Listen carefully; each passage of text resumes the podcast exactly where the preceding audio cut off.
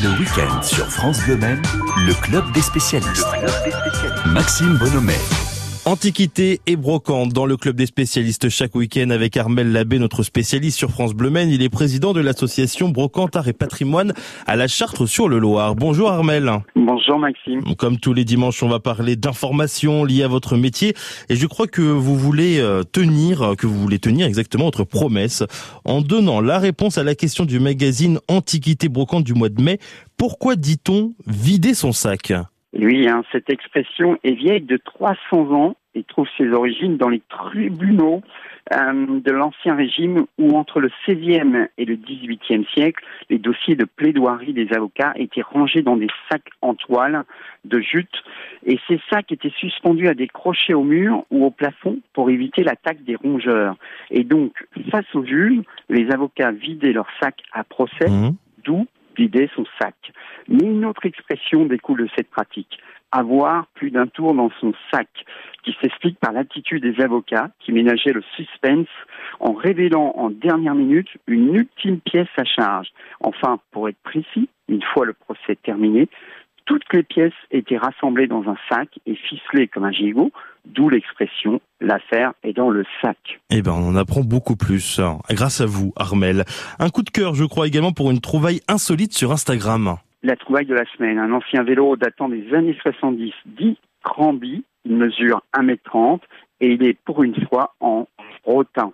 Travail en travail et trouvaille insolite donc de Adrien Caillou mmh. que vous pouvez découvrir sur rendez-vous à sa boutique au Lude qui se nomme Antiquité des souvenirs mais aussi à découvrir sur sa fiche Instagram. Une réponse également à une question d'un auditeur. Oui, suite à la chronique sur les vinyles, il est vrai qu'on n'a pas cité les tourne-disques Tépaz. On rectifie le tir, Maxime. Et il faut savoir qu'en 1955, Marcel Tépaz lance son célèbre tourne-disque. Le concept est visionnaire, une platine dans une valise compacte avec un amplificateur à lampe intégrée. Et entre 1955 et 1971, c'est plus de 1 million de ventes à travers le monde pour une invention Et d'ailleurs, pour tout connaître de l'histoire des vinyles, cette chronique de la semaine dernière, rendez-vous sur notre site francebleu.fr. Vous voulez également nous présenter une boutique euh, Instagram, mais qui ne se trouve pas en Sarthe? Expliquez-nous, Armel. Et oui, hein, je souhaite vous présenter la boutique, la boutique Instagram au joli nom de Oxebo et qui se trouve à Pau dans le Béarn. Alors pourquoi? Eh bien, j'ai pu découvrir par le biais d'Instagram que Blandine débute dans le métier comme de très nombreuses femmes actuellement. Elle aime la brocante et la seconde vie. Et figurez-vous, Maxime, qu'elle écoute attentivement nos chroniques toutes les semaines par le biais de Spotify, ah. où elle s'est abonnée à nos podcasts.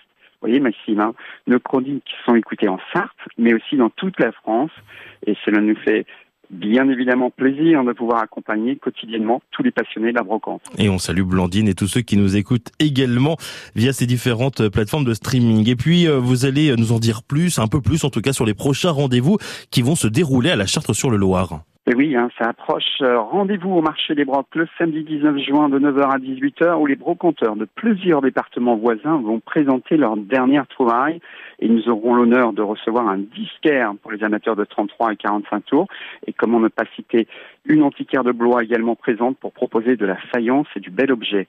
Enfin, à noter un autre événement qui se déroulera à la galerie Zedo, une exposition collective de plusieurs artistes à la galerie de Stéphanie de Valerne et ce, du 19 juin au 4 juillet, du jeudi au dimanche. Vous voyez, Maxime, il se passe toujours quelque chose à la charte sur le On vient chiner, flâner, découvrir, boire un verre de janière. C'est comme un air de vacances, en fait, et c'est en Sarthe. Alors pour boire un verre de janière, très bien, mais avec modération, c'est toujours important de le préciser. Armel Labbé qu'on aura le plaisir de retrouver la semaine prochaine sur France Bleu Maine. À noter que vous pouvez également réécouter tout cela sur notre site et puis sur notre application mobile. Merci beaucoup Armel. Merci Maxime.